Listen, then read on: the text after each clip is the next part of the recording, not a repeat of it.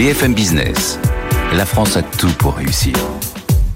BFM Business présente Tous les jours, j'entends quoi? De nouvelles solutions, de nouvelles entreprises, de nouvelles levées de fonds. Mais c'est extraordinaire. J'ai dit qu'il y a un vrai souci, il faut créer de l'emploi. Je suis assez d'accord avec euh, ce qui a été dit. Il suffit d'écouter BFM Business. Voilà, magnifique.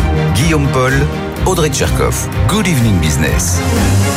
18h, Good Evening Business, effectivement, pour vous accompagner tout le jour pour faire euh, le point sur l'actualité économique. Bonsoir Audrey. Bonsoir Guillaume, bonsoir à tous. Alors, dans l'actualité ce soir, bon, on va en dire un mot de- du dossier Casino, parce qu'on attendait ce matin de voir quelles offres seraient sur la ligne de départ, s'il y avait des surprises. Il n'y a pas de surprise, mais il y a quand même un très très beau casting euh, pour euh, enclencher ce combat. On va vous raconter tout ça dans un instant avec Mathieu Pechberti.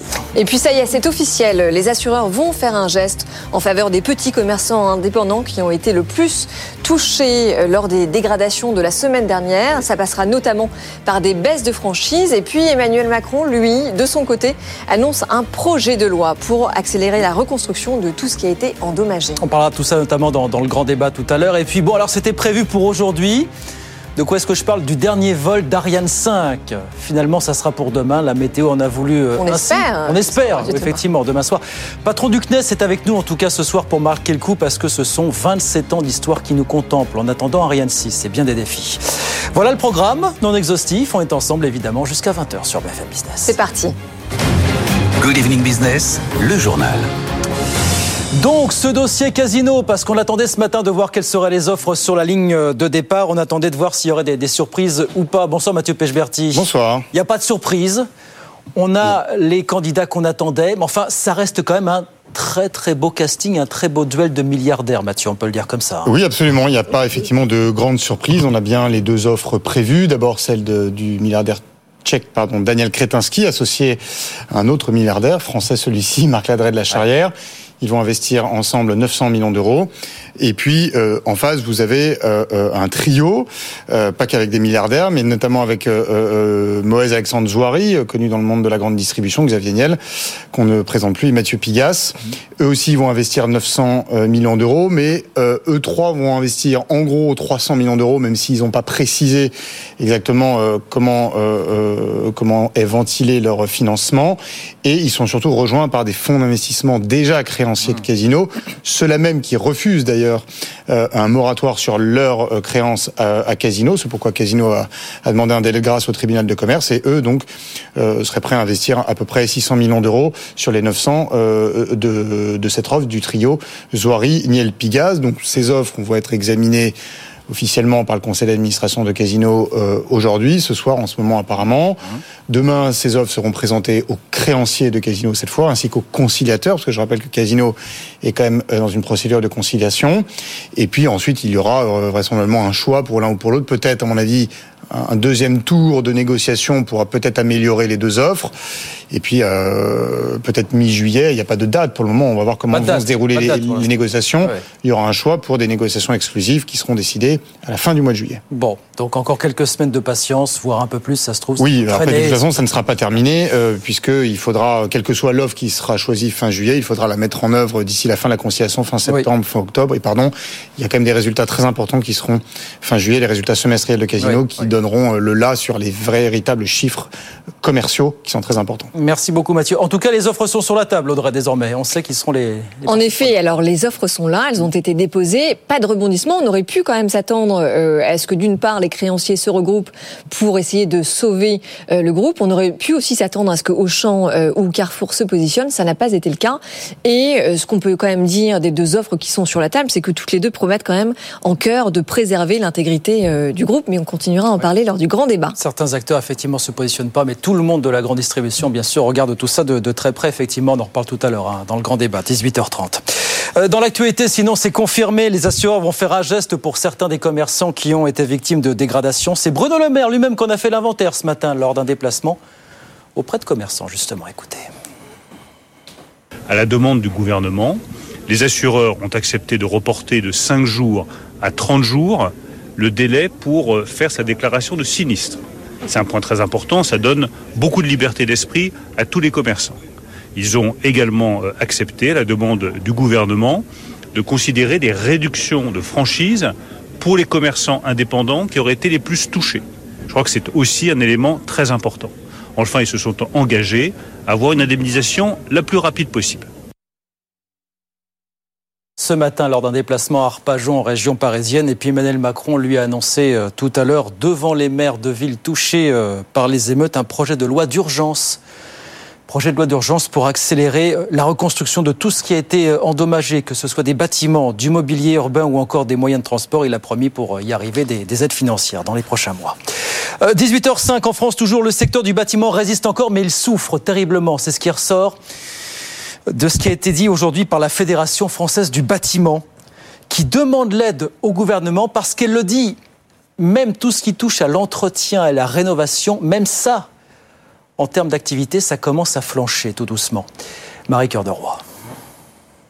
Alors certes, pour les entreprises du bâtiment, la situation est beaucoup moins dramatique pour l'instant euh, que la situation pour les promoteurs immobiliers. Aujourd'hui, quand on regarde les défaillances d'entreprises, on voit que euh, on n'est pas arrivé au niveau de 2019 de l'avant-crise pour les professionnels du bâtiment. On est même 8,5% euh, en dessous du volume de défaillance qu'on constatait en 2019. En revanche, pour la promotion immobilière, on est déjà 36% au-dessus. Pour autant, la situation est inquiétante aussi pour les professionnels du bâtiment. D'ailleurs, le niveau d'il y a 4 ans devrait être atteint au cours de cette année 2023, dit la Fédération du secteur, qui a même augmenté euh, ses prévisions de destruction d'emplois d'ici euh, à 2025. Elle tablait sur 100 000 emplois menacés d'ici à 2025. Il y a encore quelques mois, dorénavant, c'est 135 000 emplois euh, qui pourraient être détruits dans les deux ans qui viennent. La Fédération du secteur réclame donc des mesures d'urgence au gouvernement, parmi lesquelles un allongement du budget consacré à ma prime rénov. La Fédération souhaiterait un milliard de plus chaque année pendant 5 ans. Elle veut également euh, un prêt à taux zéro élargi, plus puissant. Alors certes, ça va coûter de l'argent, euh, reconnaît la Fédération du secteur, qui rappelle tout de même qu'aujourd'hui, le logement rapporte plus à l'État qu'il ne coûte d'argent. Concrètement, ce sont 50 milliards d'euros nets dans les caisses de l'État que représente le logement chaque année depuis 2021. Marie-Cœur de Roy, en France toujours, de quoi va-t-on reparler après euh, la réforme des retraites avec le gouvernement? D'après Joanne Les Échos, ça y est, les partenaires sociaux se sont mis d'accord sur un agenda social de plusieurs thèmes qu'ils veulent remettre euh, sur la table, c'est toujours ça. L'emploi des seniors y figure en bonne place, les parcours professionnels, l'usure professionnelle et la reconversion professionnelle. On reparlera de tout ça aussi tout à l'heure dans, dans, le grand débat sur BFM Business. Et puis pour finir, on voulait vous dire un mot de cette Europe de la défense qui décidément a beaucoup beaucoup de mal à avancer. La Suisse, on l'a appris aujourd'hui, pourrait rejoindre à son tour le grand projet de bouclier antimissile développé par l'Allemagne, projet qui utilise déjà beaucoup de technologies américaines et israéliennes, ce qui fait enrager la France qui, elle, a son propre projet parallèle. Jean-Baptiste Huette.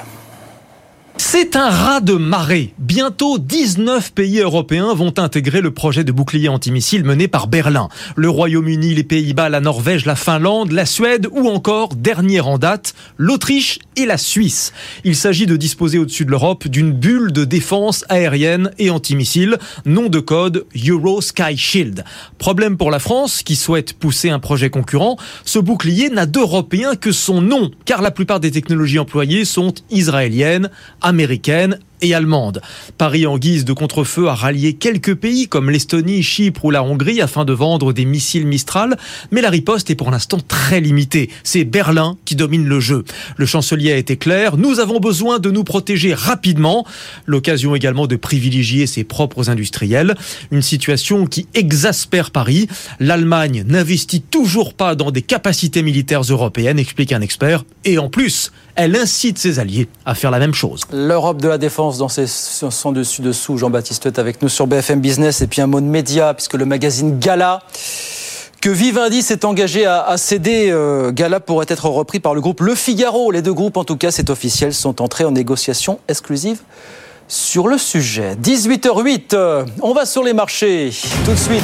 Good Evening Business, le journal. Je vous redonne la clôture à la Bourse de Paris ce soir, moins 0,23%. Bah, c'est Étienne Braque, depuis Euronext à la Défense, qui va nous raconter ça mieux que je ne vais le faire. Bonsoir Étienne, petite baisse donc ce soir à la clôture. Bonsoir. Oui, la bourse de Paris qui s'est sentie bien seule en l'absence de Wall Street, hein, puisqu'on a des volumes qui sont euh, anémiques, 1,7 milliard d'euros. Allez, c'est deux fois moins qu'en temps habituel. Un CAC 40 qui s'éloigne un petit peu des 7400 points, 7369 points. À noter que Casino a été euh, suspendu hein, ce matin. Alors le titre avait décollé de, de 16% dans les premiers échanges, et puis ensuite la société a demandé à, suspendre les échanges. Et puis un autre titre également qui a été suspendu aujourd'hui, c'est Boiron, à la demande de la société. Il faudra voir euh, l'actualité sur ce dossier dans les prochains prochaines heures. À noter que vous avez Alstom qui recule de quasiment 3%. Certains analystes qui ont, qui ont fait les comptes, là, qui ont cumulé un petit peu le, carnet de commandes et ils voient quand même qu'on a un carnet de commandes et qui est beaucoup plus faible que, que l'année dernière. Ça, ça les inquiète un petit peu. Donc vous avez le titre qui recule et qui se retrouve à 26,34 euros. Et puis à noter les cours du pétrole qui continuent de grimper, que ce soit aux États-Unis, puisque le WTI cote aux États-Unis, mais aussi le Brent, plus 2% sur ces deux références, 76 dollars pour un baril, avec euh, l'Arabie Saoudite et la Russie qui vont réduire leur production à partir du mois prochain. Et donc le CAC 40 qui termine en léger retrait, moins 0,2% ce soir au fixing, 7369 points. Merci beaucoup Étienne. Étienne Braque à Euronext pour BFM Business. Pas de cotation à Wall Street. Nous sommes le 4 juillet, c'est le jour de l'indépendance, tout simplement. Voilà, 18h10, c'est l'heure de notre premier invité tout de suite dans Good Evening Business. Good Evening Business, l'invité. Ça devait être pour ce soir, ça sera pour demain soir a priori. Euh, ce qu'on espère, On l'espère en tout cas. Philippe Baptiste, bonsoir. Bonsoir. Président directeur général du CNES. Merci beaucoup d'être venu nous voir pour nous parler. Bah oui, ce tir d'Ariane 5 qui devait avoir lieu ce soir, le, le dernier depuis euh, Kourou. Bon, ça sera demain, ça fait partie du quotidien, ça, Monsieur Baptiste, évidemment. hein, euh, Oui, là ce soir on a on a ce qu'on appelle un rouge météo. Ouais. Ça veut dire que la météo est pas favorable et donc euh, on a reporté le tir. Alors, on voulait quand même euh, marquer le coup avec vous ce soir parce que oui, alors séquence complexe pour l'Europe dans l'accès à l'espace, euh, Ariane 6, on va en parler dans un instant. Mais quand même un mot d'Ariane 5 parce que là, ce sont 27 ans euh, d'histoire qui nous contemplent fer de lance de l'Europe spatiale. Je disais le commentaire d'un d'un haut responsable de l'agence spatiale européenne. 27 ans quand même. hein. Ah oui, c'est c'est c'est un lanceur incroyable. Hein. Sa, sa grande force, c'est à la fois euh, c'est c'est c'est c'est sa durée, et sa fiabilité. Hein. 27 ans de service, euh, 120 près de 120 lancements. Enfin. 117 lancements, euh, 98,5% de réussite, donc un lanceur incroyable. Euh, sa faiblesse, c'est aussi le temps qu'il nous a fallu pour passer à la génération suivante. On a sans doute trop tardé, euh, mais voilà, c'est un lanceur qui technologiquement est un lanceur incroyable. Ouais. Euh, on en est très fiers et, et je dois dire que le CNES, puisque le CNES, le CNES a vraiment été le concepteur de ce lanceur, euh, il y a beaucoup d'émotions au sein de la maison Bien de sûr, voir ce dernier lancement Eh oui. de ce lanceur. Alors Ariane 5, en effet, un lanceur incroyable. Euh, pourtant, l'histoire commence très mal avec l'explosion en 96 euh, lors du vol euh, inaugural. Alors évidemment, ensuite, elle a gagné avec le temps en fiabilité. Euh, et donc désormais, on attend Ariane 6, qui ne sera pas opérationnelle avant la fin de l'année. Est-ce que, euh, très objectivement, on n'est pas en train de laisser trop de terrain aux Américains en termes d'accès à l'espace? C'est évident, hein, je veux dire, enfin, ça sert à rien de, de, On de- se pose de- même pas la de- question. de, de- de se poser la question. C'est-à-dire, oui, on est en, ret- on est en retard, on a, on a, un- on est aujourd'hui dans une position de challenger. On était Mm. clairement euh, dominant sur le marché du spatial et sur le marché de l'accès à l'espace pendant des années, et aujourd'hui, on est dans une position qui est vraiment difficile en Europe. Difficile pourquoi? Parce que on avait il y a encore un an et quelques trois lanceurs qui étaient disponibles pour Oui. assurer notre accès à l'espace, et on se retrouve là en quelques mois avec euh, évidemment le départ de Soyouz Oui. qui était le lanceur russe qu'on lançait de France, de, de Kourou, qui assurait la plupart de nos lancements souverains. Hein, c'est c'est ça qu'il faut avoir en tête. Ah bah, ça fait moins d'activité d'un seul coup, voilà, forcément. Et oui, et puis surtout, on ne sait plus comment lancer nos satellites, qui sont nos satellites, euh, y compris des satellites euh, cruciaux pour l'Europe, comme euh, Galileo pour le positionnement, pour le positionnement, le- pour les questions de positionnement, ou ou des satellites même de militaires. Enfin, donc ça nous pose plein de questions. Et et Soyouz, c'était aussi notre backup dans la transition entre Ariane 5 et Ariane Oui, 6. oui. Donc on est effectivement en difficulté aujourd'hui et donc on met les bouchées doubles pour faire a- le lancement d'Ariane 6. il y a cette, cette avance qu'ont pris les Américains avec SpaceX, notamment depuis l'arrivée de SpaceX. Alors plus récemment, il y a eu les, les déboires de, de Vega C, évidemment, on l'a suivi sur, sur BFM Business. Est- comment est-ce que vous pouvez nous, nous démontrer finalement, Monsieur Baptiste, que l'Europe n'a pas encore totalement perdu cette bataille de l'accès à l'espace, quand bien même Ariane 6 serait aussi compétitive que SpaceX L'est-elle d'ailleurs véritablement pour le coup? Non, non, le- l'Europe a. Donc euh, oui, on est, on est challengé aujourd'hui, mais les bonnes nouvelles, c'est bon. D'abord, Ariane 6 arrive.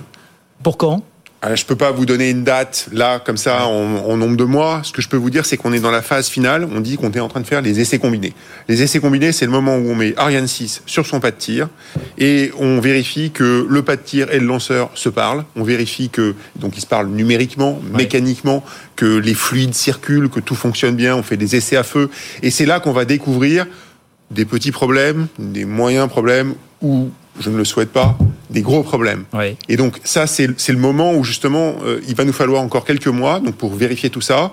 Et là, on pourra vous donner un calendrier qui est un calendrier Par- pardon, je pose la question. Est-ce que, est-ce que Ariane 6 est aussi compétitive que SpaceX Elle se joue sur quoi la Alors, compétitivité moi, ce que je peux vous dire, alors, d'abord, il faut pas se leurrer. euh, le marché des lanceurs, c'est pas un vrai marché, nulle part, y compris aux États-Unis. Les, les, les- c'est des marchés qui sont très largement subventionnés par les États, etc. Donc, cette notion même de compétitivité du lanceur, il faudrait avoir les chiffres en fait des coûts de fabrication et des coûts de lancement, et qui, qui évidemment ne sont assez difficilement disponibles. Ce que je peux vous dire, par contre, ce qui est très clair, c'est qu'aujourd'hui, Ariane 6 est dans le marché. Il suffit de regarder son carnet de commandes. Ariane Espace a signé un nombre de commandes en avance euh, pour Ariane 6. Aucun lanceur Ariane n'a commencé sa carrière avec un carnet de commandes aussi plein. Donc ça, c'est un signe qui est un signe qui est positif.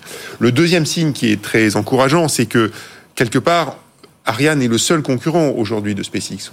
On est bien challenger, hein, je, je- je- on est bien conscient, mais on, nous sommes aujourd'hui les seuls concurrents crédibles de, de- de SpaceX. Et je crois que pour le coup, l'ensemble des acteurs du spatial, y compris américains, n'ont pas du tout envie d'avoir une situation de monopole. Donc on a des cartes pour revenir dans le jeu. Le lanceur est compétitif, il est dans le marché, il répond aux besoins du marché. C'est pour ça qu'on a développé Ariane 6, en particulier un dernier étage réallumable, bien adapté aux constellations. Donc quelque part, on est, on revient dans le jeu, mais c'est vrai que l'Europe est en retard et que donc on met les bouchées doubles pour essayer de combler. Oui, on revient dans le jeu et en même temps l'horloge tourne, hein, puisqu'on voit bien que l'agence spatiale européenne notamment a dû se tourner justement vers SpaceX euh, pour une mission d'observation. Alors c'était euh, la mission euh, Euclid. On entend dire par ailleurs qu'elle ne pourrait pas assurer elle-même le déploiement euh, de stratégie des prochains satellites Galileo. Est-ce que tout ça ne vous inquiète pas? Si, si, mais évidemment, c'est tout à fait, enfin, c'est extrêmement préoccupant. Et donc, euh, parce que parce que justement, ces, ces différents satellites, ils devaient partir sur Soyuz. Et donc quelque part, c'est il faut, faut, faut avoir en, faut avoir en tête que quelque part ce, cette transition, on sait toujours qu'une transition entre deux générations de lanceurs, c'est compliqué. Et donc le moyen qu'on avait imaginé pour euh, justement de, de sécurité, c'était la, la transition était assurée par un backup qui était Soyuz. Euh, les Russes en partant de, en partant, on se sont pas trompés et ils savent très bien qu'ils nous mettaient dans cette difficulté. Donc oui, on est dans une situation qui est difficile. Oui, on va devoir faire un certain nombre de lancements. L'Europe dans son ensemble, ben des lancements qui seront pas faits en Europe. Je veux dire, c'est pour, pour pas dire chez SpaceX ou peut-être chez d'autres partenaires euh, euh, possiblement. Mais oui, évidemment, c'est difficile, mais on va surmonter ce moment. Et est-ce qu'il nous reste deux minutes Est-ce que vous dites pas, Monsieur Baptiste, qui, euh, quand vous voyez le- un profil euh, du type d'Elon Musk, est-ce qu'il nous manque pas un Elon Musk en Europe?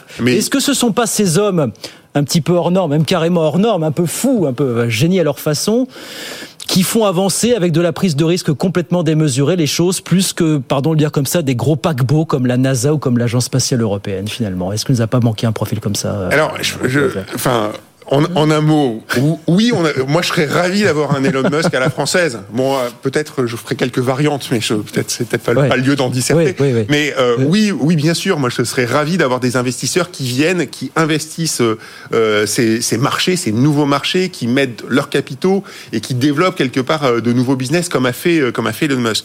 Sur les lanceurs, c'est vraiment pas facile, hein, et, et le, et le modèle qu'il a choisi, très verticalisé, avec euh, en particulier euh, Starlink, sa constellation qui alimente quelque part ses lancements, c'est un modèle qui est vraiment, euh, enfin, qui est pas simple à, à monter. Mais moi, je serais ravi qu'on ait ça.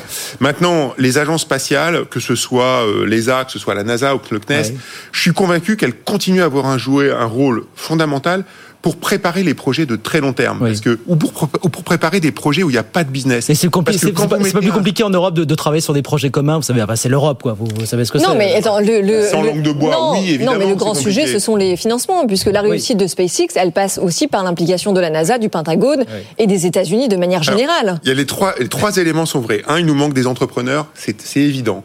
Deux, oui, effectivement, il y a un différentiel de financement entre l'Europe et les États-Unis Colossal. qui est colossal et qui s'accroît. Je veux dire, on peut pas, enfin, on peut se le dire comme on veut, mais c'est la vérité. Trois, pour revenir sur le rôle des agences. Le rôle des agences, il reste fondamental pour des missions où il n'y a pas de marché, parce que vous trouverez personne aujourd'hui qui va, vous trouvez pas un entrepreneur aujourd'hui qui va vouloir investir pour créer une mission pour aller explorer les lunes glacées de Jupiter. C'est pas vrai, parce que parce que je veux dire, c'est c'est c'est c'est à fois c'est des pièces uniques. Et donc le rôle des agences, il reste là, il reste fondamental. Mais par contre, moi, je crois profondément que là où il y a des marchés, là où il y a des business qui sont en train de se développer, Oui. et ben effectivement, le rôle des agences doit changer et on doit être beaucoup plus dans l'achat de services que dans le développement ou dans le co-développement d'outils comme on a beaucoup fait. Et je le, et je le dis avec toute la fierté qu'on a de l'avoir fait avant, mais le monde a changé et je pense qu'il faut se positionner différemment. Bon, il faut des Elon Musk et puis il faut des agences comme vous, comme la NASA. Voilà, il faut des, des garde-fous en l'occurrence. Merci beaucoup Philippe Baptiste. Merci beaucoup de nous voir. On croise les doigts pour demain soir évidemment. Oui, absolument, on va suivre ça de très près. Il y aura une petite larme du côté de, de Kourou demain soir. Ah, je peux hein. vous dire que pas qu'à Ouais. Kourou et des larmes, je pense qu'il y en aura beaucoup. Bien sûr. En attendant Ariane 6 évidemment. Donc on nous dit pas avant l'année, la fin de l'année, peut-être 2024. Voilà, ça c'est. On attend encore les arbitrages. Merci beaucoup Philippe Baptiste, le président directeur général du CNES, avec nous ce soir euh, en direct sur BFM Business. Merci infiniment. Merci beaucoup. 18h20, on revient dans un instant. nous, Euh, oui, on reste ensemble évidemment puisque c'est l'heure du grand débat. Euh, beaucoup de sujets à l'agenda euh, ce soir. On va évidemment parler du geste des assureurs et du gouvernement pour les petits commerçants les plus touchés par les émeutes. Oui, on va revenir sur le dossier casino. Ça y est, les offres sont sur la table. Et puis, euh, les partenaires sociaux qui se sont mis d'accord. Toujours ça de prise sur euh, les sujets qu'ils veulent aborder Avec de le l'avance, gouvernement. Avec de l'avance, puisqu'on est avant les 100 jours, effectivement. Tout ça jusqu'à 19h, évidemment. À tout de suite. Good Evening Business, le débat. Allez, c'est parti pour le grand débat jusqu'à 19h en direct sur BFM Business avec Audrey Tchakov. Bonsoir. Bonsoir Audrey. Isabelle Bordré est avec nous. Bonsoir Isabelle. Bonsoir Guillaume. cofondatrice de Rétinci. Bruno Coquet, bonsoir. Docteur en économie, expert associé à l'OFCE. Et Léonidas Kalogiropoulos, bonsoir Léonidas. Bonsoir. Président de médiation et, et argument. On va parler des, des émeutes. Il m'a fait rêver le patron du CNES. Je voulais le dire d'un mot Ah. quand même parce que c'était Oui, intéressant. formidable. Hein. C'est vrai. Et, et cet appel à des entrepreneurs dans l'espace, Ouais. je trouve que c'était de la part du, de celui qui représente l'institution. T'as pas encore Euh, perdu totalement cette bataille de l'accès? Mais on l'a bien sûr absolument pas perdu. Rien n'est jamais perdu. Les seules Enfin, on a un vrai perdues, problème quand même de souveraineté. Il a été très très clair là-dessus. Oui, mais enfin c'est Bah, de cas- souveraineté perdue, notamment à cause de la guerre en Ukraine. Oui, oui, on a on a une autonomie hein, qui est fragilisée. Enfin, les seules Bah, on n'a batailles plus perdues, c'est les batailles qu'on arrête euh, qu'on arrête de Mais mener. on a les meilleurs ingénieurs du monde. Absolument. Donc on a Mais qui pas partent les aux États-Unis, euh, mais on a des bons ingénieurs. Et j'ai trouvé que le côté rafraîchissant, c'était ce côté non langue de bois Oui. des ingénieurs qui traitent les problèmes et qui en parlent de manière très directe. Oui, Bruno, oui. Oui, il a une vision très claire de, tout- de, de tous les aspects. est la fois challenger, technique, mais- le marché, euh, les concurrents. On a été leader, on est en, en, en 10 minutes, je trouve qu'il a donné une, vrai. une euh, vision extrêmement claire de son domaine. ouais. C'est vrai, c'est Voilà, avec un appel passé en effet à nos auditeurs euh, qui souhaiteraient se lancer dans le domaine du spatial, puisqu'en effet on a besoin conquête d'Elon de Musk à la française. Absolument. Et on a besoin d'Elon Musk à la française ou à l'européenne pour le coup. Bien, retour sur Terre si vous le voulez bien, euh, puisque c'est confirmé, les assureurs vont faire un geste pour certains des commerçants qui ont été victimes malheureusement de, de dégradation la semaine dernière. Oui, et c'est Bruno Le Maire hein, qui en a fait euh, l'inventaire ce matin lors d'un déplacement en région parisienne à la rencontre de commerçants justement. Écoutez. À la demande du gouvernement, les assureurs ont accepté de reporter de 5 jours à 30 jours le délai pour euh, faire sa déclaration de sinistre. C'est un point très important, ça donne beaucoup de liberté d'esprit à tous les commerçants. Ils ont également euh, accepté, la demande du gouvernement, de considérer des réductions de franchise pour les commerçants indépendants qui auraient été les plus touchés. Je crois que c'est aussi un élément très important. Enfin, ils se sont engagés à avoir une indemnisation la plus rapide possible.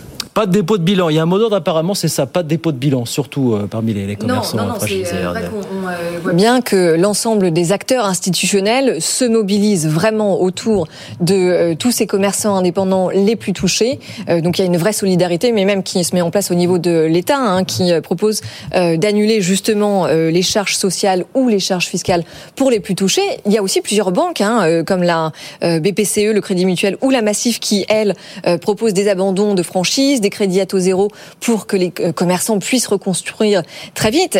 On, quand- on parle quand même même de 280 millions d'euros de dégâts en quatre jours. hein. Pour vous donner un ordre d'idée, si on fait le parallèle avec les émeutes de 2005 qui elles ont duré quatre semaines, c'était 200 millions d'euros simplement. Alors il y a aussi- peut-être d'autres choses à mettre en place assez rapidement, comme par exemple le chômage partiel pour euh, eh bien les commerces euh, qui ont été complètement euh, brûlés, et puis aussi peut-être euh, s'assurer que les permis de construire vont être délivrés euh, très rapidement. Mais pour, pour revenir, puisque vous parlez des assureurs, je me demande si on va pas se retrouver dans le même cirque qu'au moment d'après Covid, où les restaurateurs se sont mis à examiner de très près les contrats. On s'est rendu compte que bah non, les assureurs n'étaient pas là pour tout. Voilà, quelques Oui, mais cela dit, euh, je trouve que Bruno Le Maire euh, réitère euh, dans la situation actuelle ce qu'il a fait avec l'inflation.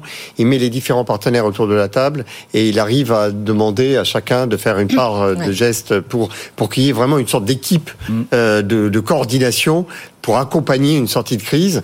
Euh, je pense que c'est un rôle nouveau d'ailleurs, qui l'illustre très bien dans les différentes situations euh, euh, récentes que l'on a pu euh, euh, voir et, et- et auxquelles on a été confrontés. Et pour euh, ces commerçants et, et- et tous ceux, toutes les entreprises qui ont été touchées, c'est parfois euh, l'œuvre d'une vie hein, qui s'effondre. Euh, c'est absolument, enfin, ça doit nous mobiliser en tant que porte-parole des entrepreneurs.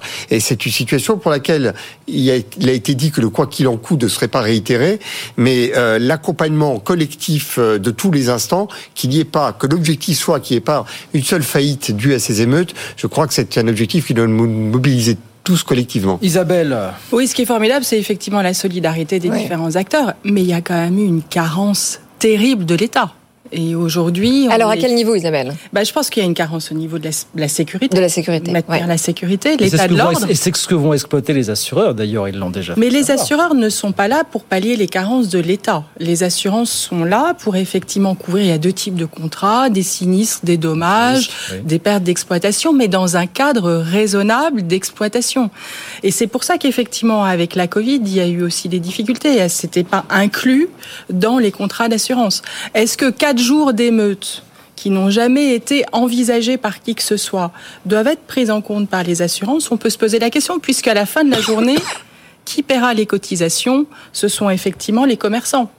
Parce que les assureurs, euh, ce sont eux aussi Oui. un acteur privé qui, à un moment donné, doit trouver des fonds. Donc, ce qui est très compliqué, que les assureurs jouent cette courroie, qui est effectivement la courroie d'indemnisation, d'expertise, d'accompagnement des commerçants qui sont aujourd'hui dans la difficulté. Je trouve ça excellent, mais ils ne sont pas là pour pallier les carences. Oui, je, je- je précise quand même que, que l'ordre euh, du gouvernement aux policiers, c'était justement de ne pas être dans la surenchère.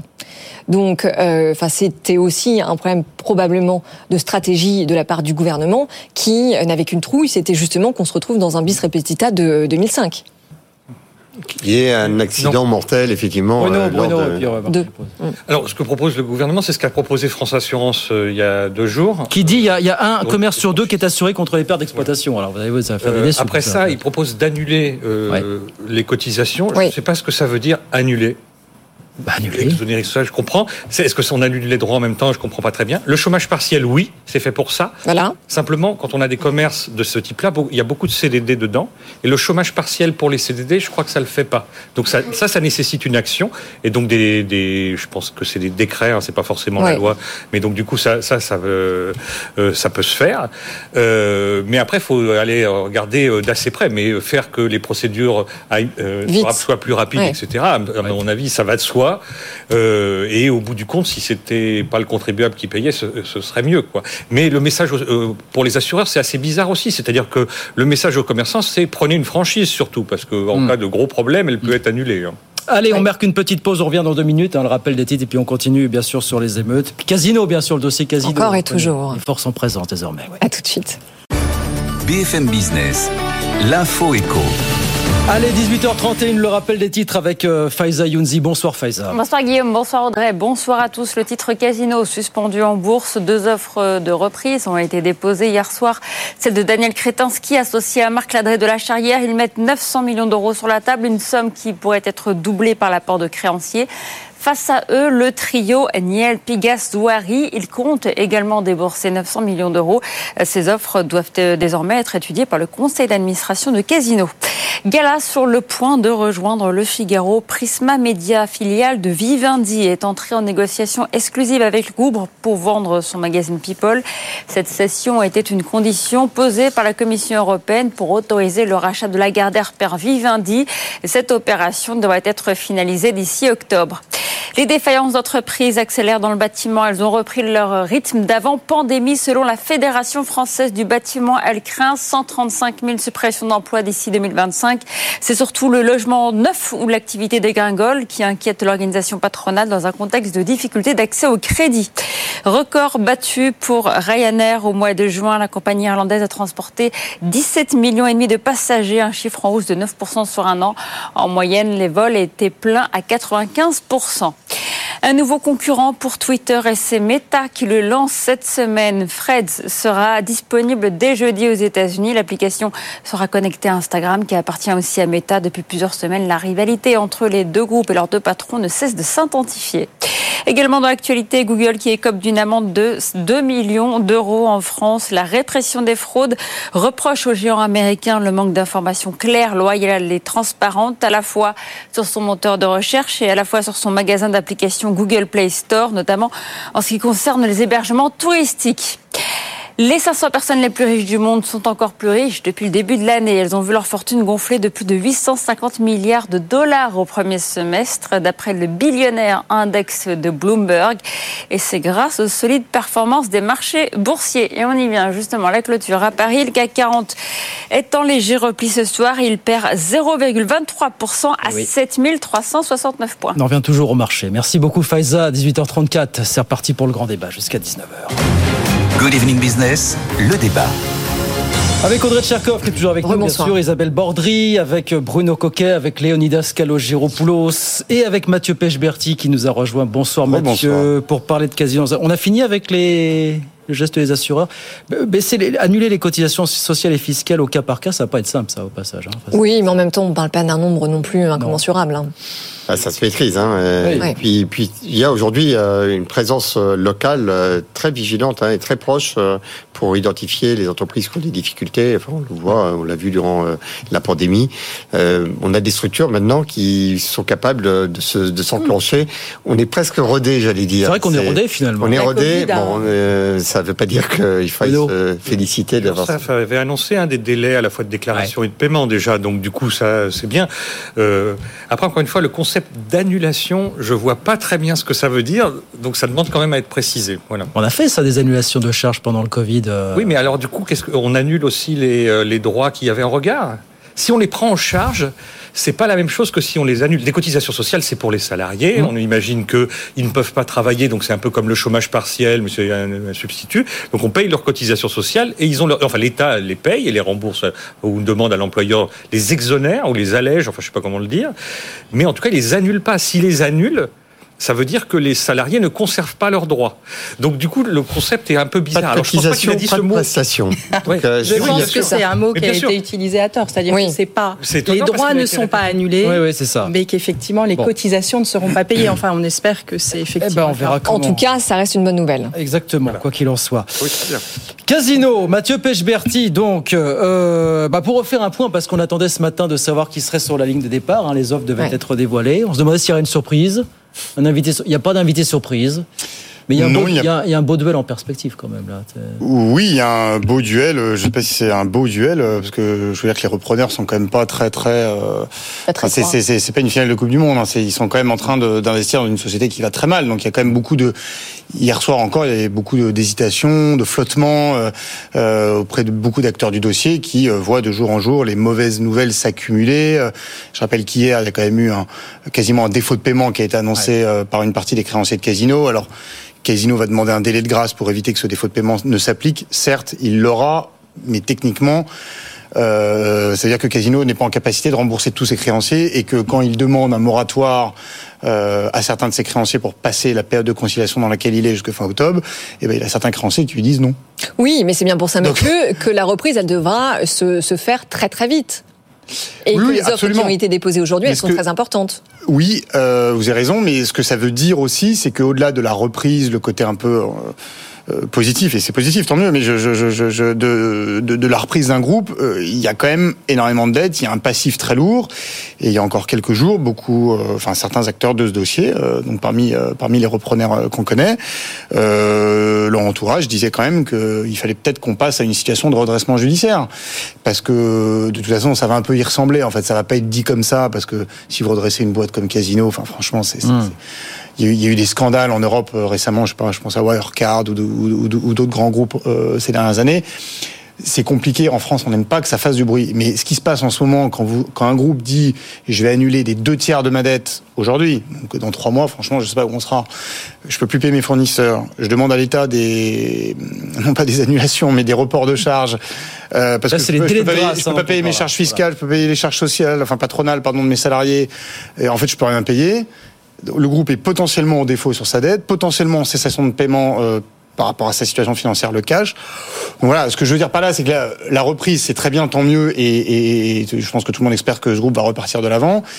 Mais euh, enfin Mathieu, juste ça pardon, nécessite mais quand même que les milliardaires qui sont derrière, eux-mêmes hésitent à mettre un euro dans la boîte. Bah oui, non mais justement, hein. oui, non mais en l'occurrence, ces, euh, ces offres, elles sont, elles sont très concrètes, elles sont très fermes. Il y a d'un côté Daniel Kretinsky qui lui est prêt à mettre 1,35 milliard d'euros sur la table, et le trio euh, Niel, Pigas et puis Zouari qui lui propose 900 millions d'euros euh, de, de new money.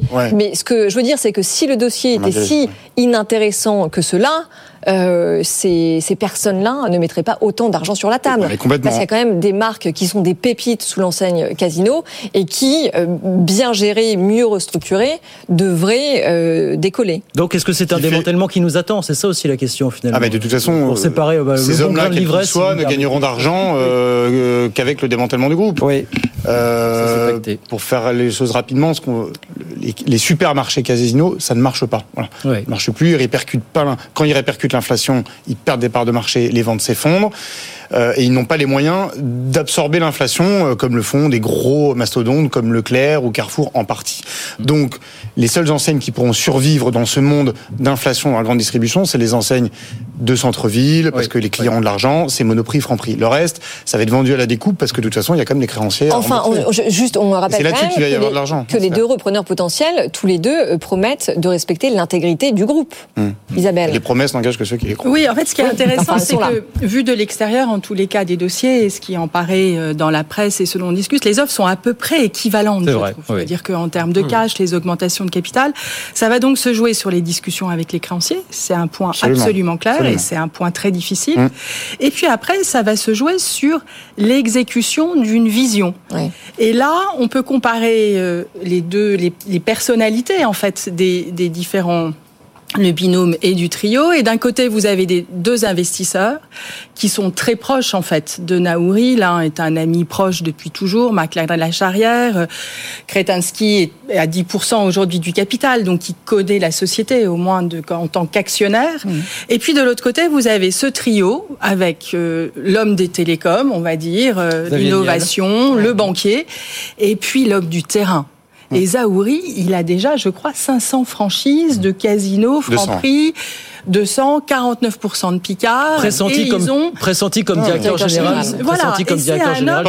Et c'est un homme de terrain. Et je crois que ce qu'avait un peu oublié Naouri, qui par ailleurs est un homme génial et que tous les financiers de la place sont absolument, euh, euh, en fait, étaient enthousiastes sur tout ce qu'a pu faire Naouri jusqu'à présent, c'est la sophistication des outils financiers n'est pas suffisante et est parfois trop complexe pour vendre des petits pois à la fin de la journée. Bah, il était trop financier, pas assez vendeur. Trop financier et pas assez terrain.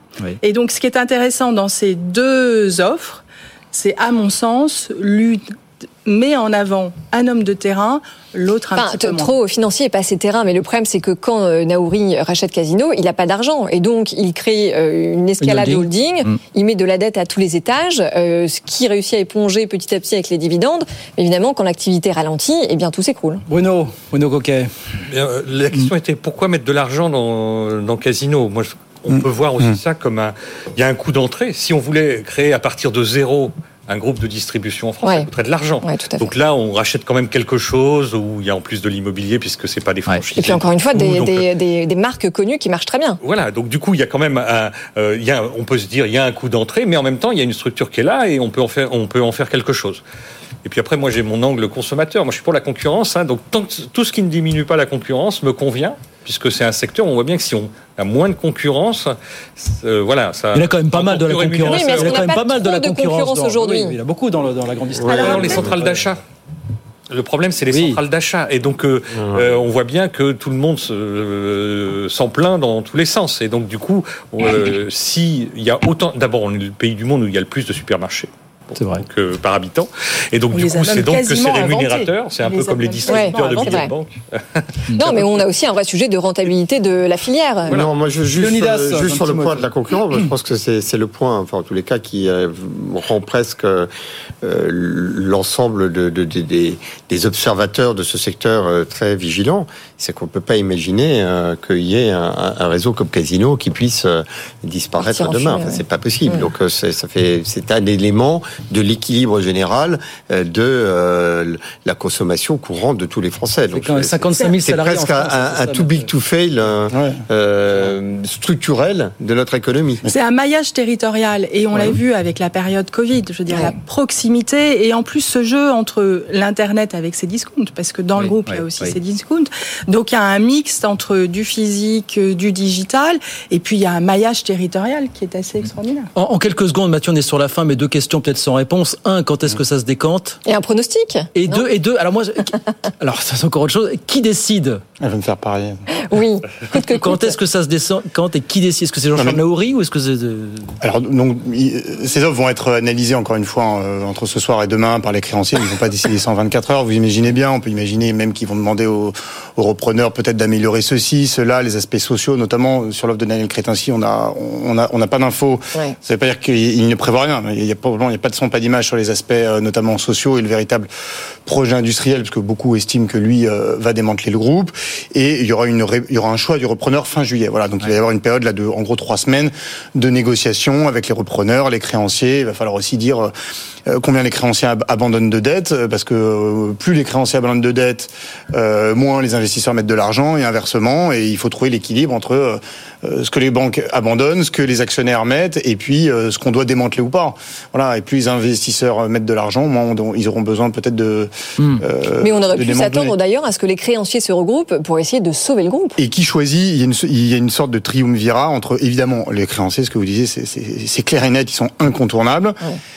Le patron de Casino, Jean-Charles Nauri, euh, lui est important dans le dispositif. Bon, il perd tout, il perd le contrôle, mais enfin, il est encore PDG aujourd'hui.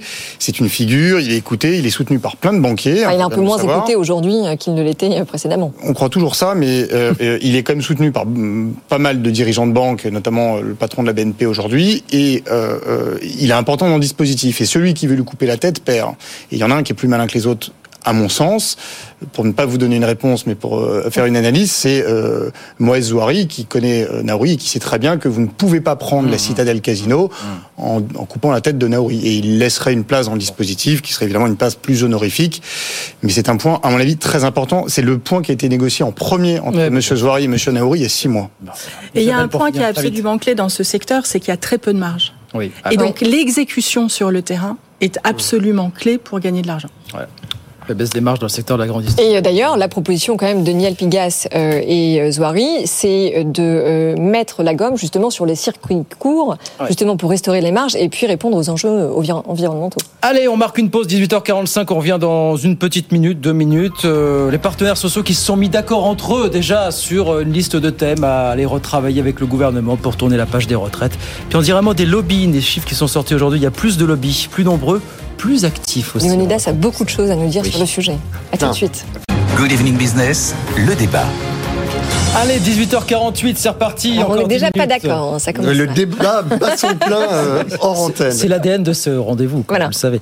Audrey. Cherkov avec nous, Bonsoir. Isabelle Bordry, Bruno Coquet, Léonidas Calogéropoulos. Alors nous avons une bonne nouvelle, mesdames et messieurs. Les partenaires sociaux se sont parlé.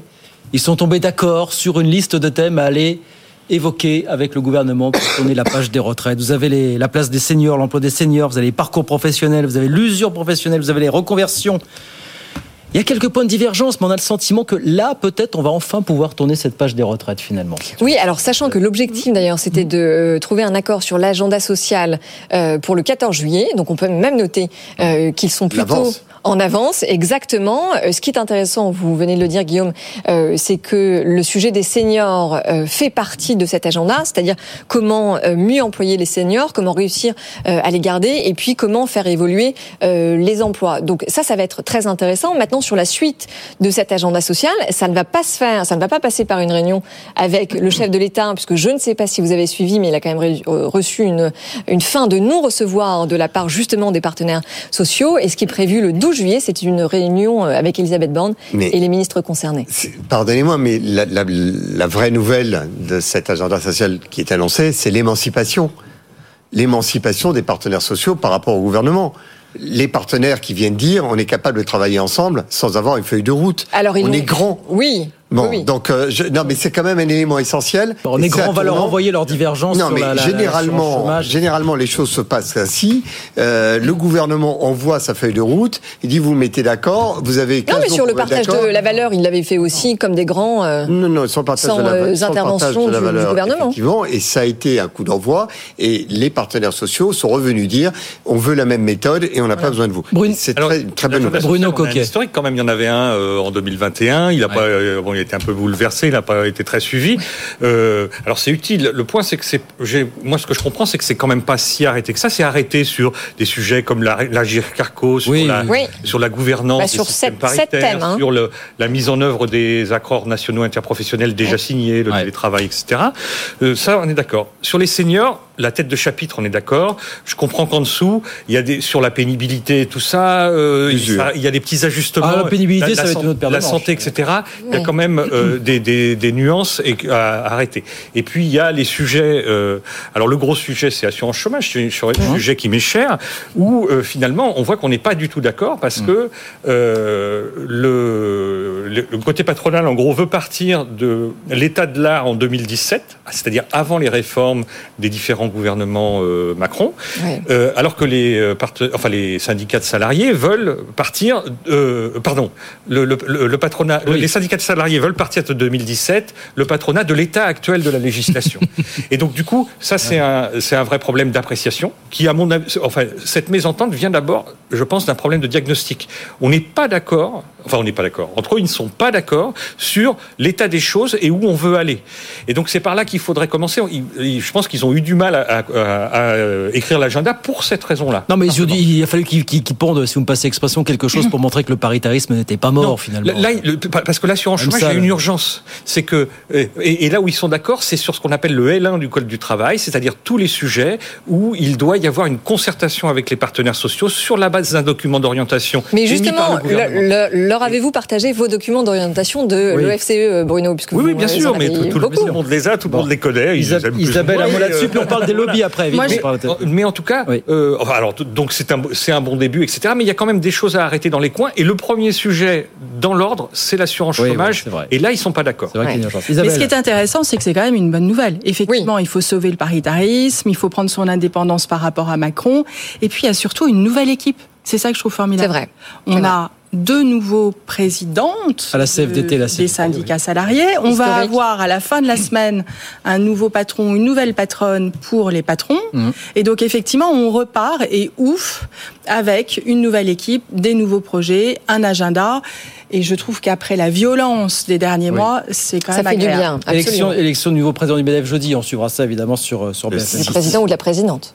Ou la présidente, absolument. euh, jeudi. Non, les pronostics sont Les dés ne sont pas tout à fait jetés. Ah, mais bah. je sais, mais écoutez, On ne sait jamais. Alors les lobbies, il nous reste 5 minutes. Euh, chiffre de la haute autorité pour la transparence de la vie Vous publique. voyez, euh, Audrey, la haute autorité pour la transparence de la vie publique, le Ouais. lobbyiste que je suis est inscrit à la haute autorité. Il y a des déclarations Donc, régulières. 2022, Je note, je note. en 2022, 2873 lobbies inscrits dans le registre de la haute autorité, 16% de plus qu'en 2021. Ça veut dire quoi? Plus de lobbies et apparemment plus actifs, nous dit la haute autorité finalement. hein. Alors attendez, je vais laisser Léonidas faire le plaidoyer des lobbies et je rebondirai ensuite. Qu'est-ce que c'est le lobby? Non, on va, des pas faire, le autres- pro- et on Non, va mais- pas faire le procès des lobbies. c'est Non, juste, mais voilà, les, on- chiffres. Audrey Non, non, l'a j'ai dit le intéressant. plaidoyer.